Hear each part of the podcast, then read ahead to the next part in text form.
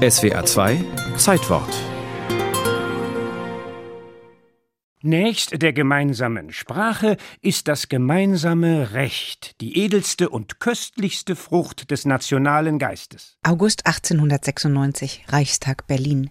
Der Richter und Politiker Gottlieb Planck wirbt ein letztes Mal für dieses Werk aus 2300 Paragraphen. Er ist Mitglied der Kommission, die 25 Jahre lang das bürgerliche Gesetzbuch erarbeitet hat, um die Rechtsverhältnisse der Bürger untereinander zu regeln. Jetzt ist die Zeit reif, jetzt ist die kostbare Frucht reif, an Ihnen ist es jetzt, sie zu pflücken. Mehrheitlich wird der Reichstag zustimmen. Der Kaiser unterschreibt am 18. August 1896. Fast wäre das Vorhaben an der sogenannten Hasendebatte gescheitert. Ein Streit um die Frage, ob Jagdberechtigte nicht nur für Flurschäden durch Rehe oder Hirsche, sondern auch durch Hasen verantwortlich gemacht werden sollen. Aber schließlich lässt man davon ab und konzentriert sich auf andere Dinge, wie der Rechtshistoriker Joachim Rückert erklärt. Es gab so viele Privatrechte wie Länder und Staaten obwohl das Reich darüber schwebte. Seit 1871 gab es circa 30 verschiedene Staaten, die alle etwas unterschiedliche Privatrechte hatten. Also die Bayern, die Preußen, die Sachsen, die Hessen. Und dieser Flickenteppich im Privatrecht sollte nun vereinheitlicht werden, so wie es dies im Strafrecht bereits gab.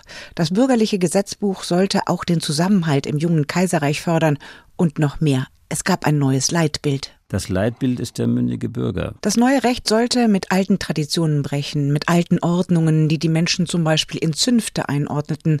Der Mensch nun ist frei von Anfang an. Paragraph 1 BGB. Die Rechtsfähigkeit des Menschen beginnt mit der Vollendung der Geburt. Das bürgerliche Gesetzbuch trug in seiner Urfassung eine liberale Handschrift. So viel Freiheit wie möglich lautete der Grundsatz. Kritiker aber schimpften, das BGB kümmere sich nicht um die sozialen Belange. Das war auch so, sagt Rechtshistoriker Rückert. Aber man muss wissen, dass es eine ganz grundlegende Arbeitsteilung der Gesetzgebung im Kaiserreich von 1871 gegeben hat, nämlich die privatrechtliche und die sozialpolitische. Das BGB gibt gleiche Freiheit und Chancen, mischt sich wenig unmittelbar ein, zwingend sozialpolitisch. Die Sozialpolitik korrigiert dann die ungleichen Chancen. Allerdings verlor dieses Korrektiv mit dem Ersten Weltkrieg und der danach folgenden Wirtschaftskrise an Bedeutung. Erst nach dem Zweiten Weltkrieg kam eine sozialpolitische Diskussion auf.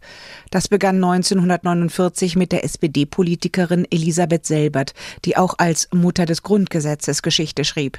Das bürgerliche Gesetzbuch in seinen Tendenzen widerspricht in einer ganzen Reihe von Bestimmungen der Würde und der Wertigkeit einer persönlichkeitsbewussten Frau, die heute nicht mehr aus der Obhut und der Biedermeiersphäre eines guten Elternhauses, sondern aus dem harten Berufsleben heraus in die Ehe tritt und die ganze Härte des Lebens erfahren hat. Aber es brauchte viele Jahre, bis Frauen durch das BGB besser abgesichert und gleichzeitig vom Mann unabhängig wurden, der dann nicht länger über Wohnort oder Arbeitsverhältnis der Frau bestimmen durfte. Und es dauerte noch mal länger, bis uneheliche Kinder im Erbrecht anerkannt wurden oder bis die Schuldfrage bei Scheidungen wegfiel und Frauen ein Recht auf Unterhalt bekamen.